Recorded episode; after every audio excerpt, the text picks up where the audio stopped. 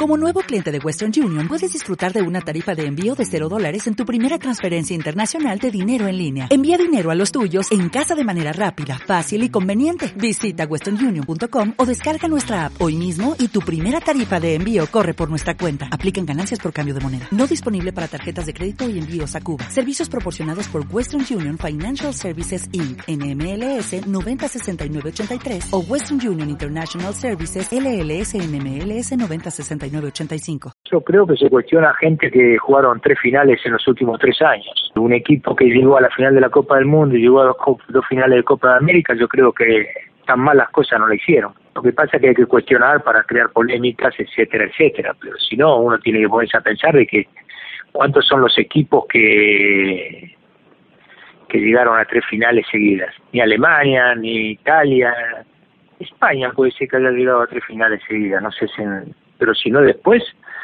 eh, lo que hizo Argentina yo creo que es muy bueno, nada más que no tuvo la esa dosis de suerte que hace falta para, para, para salir campeón. Y usted habló de Alemania y de España, dos equipos que vienen manteniendo eh, una idea de, de, un estilo a lo largo del tiempo. El entrenador que tiene de Alemania está trabajando desde el año 2004. Eh, el caso de, de España, eh, que trabajó con una base durante, durante muchos años. Nosotros en poco más de, de 10 años cambiamos alrededor de 7 técnicos. así es mucho más difícil, ¿no? Poder lograr los objetivos. Pero yo creo que forma parte del país. Nosotros somos bastante inconstantes, somos bastante críticos con los demás. Digamos, hacer un poquito, hacer un poquito de autocrítica cada uno de todos nosotros y haríamos un país mejor, haríamos un fútbol mejor.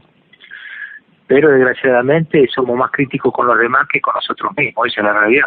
¿Lo sorprendió la situación de, de AFA, este desmanejo eh, y que las selecciones juveniles que tan prestigiosas eh, han sido y nos han dado tanto, eh, lleguen a, a, donde llegaron, a no tener entrenadores, a tener que buscar eh, parches para, para poder presentarnos en algunas competencias, eh, a que... Ustedes, deben ustedes me imagino yo que deben de ser jóvenes, ¿no? Sí. Claro, bueno, entonces cuando tengan la edad mía, cuando tengan la edad mía, se van a dar cuenta que no hay que sorprenderse nada de lo que pasa en la Argentina. Entonces a mí no me sorprende nada. Lo que puede pasar, sinceramente, sea en la AFA, sea en el país, las cosas que pasan, no, no, no me sorprende nada, pues ya tengo 67 años y pienso yo de que sorprenderme después de conocer tanto a la Argentina no no forma parte de mi estado, digamos. ¿Y cómo hacemos para para cambiar eso, para que yo cuando sea ah, grande no me sorprenda nada?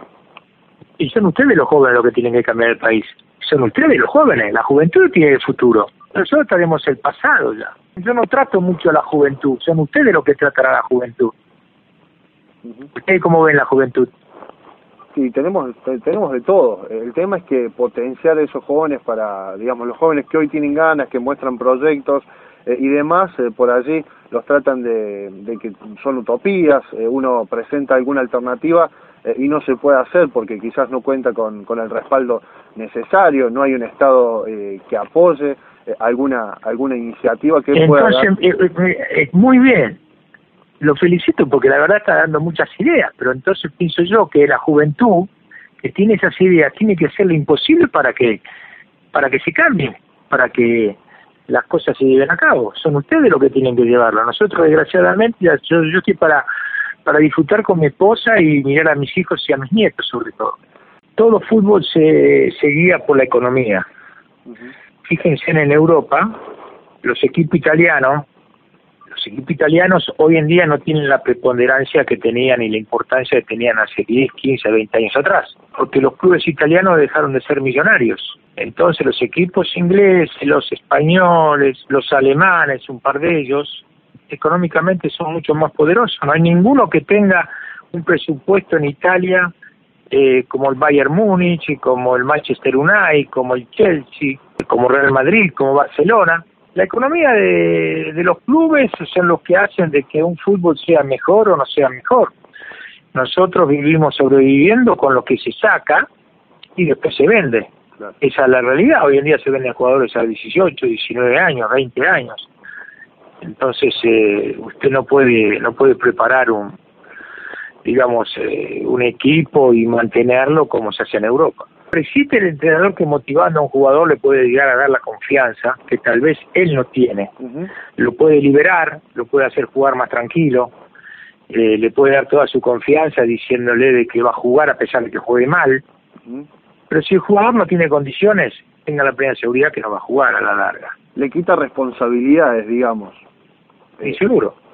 Eh... Entonces usted, el jugador, se va a sentir libre, se va a sentir eh, bien, va a intentar cosas que tal vez no intentaría, porque si usted le dice cara o seca, e intentar ese se hace difícil, porque dice cada vez que voy a intentar algo, si me equivoco, esa es la realidad. Entonces los jugadores eran buenos.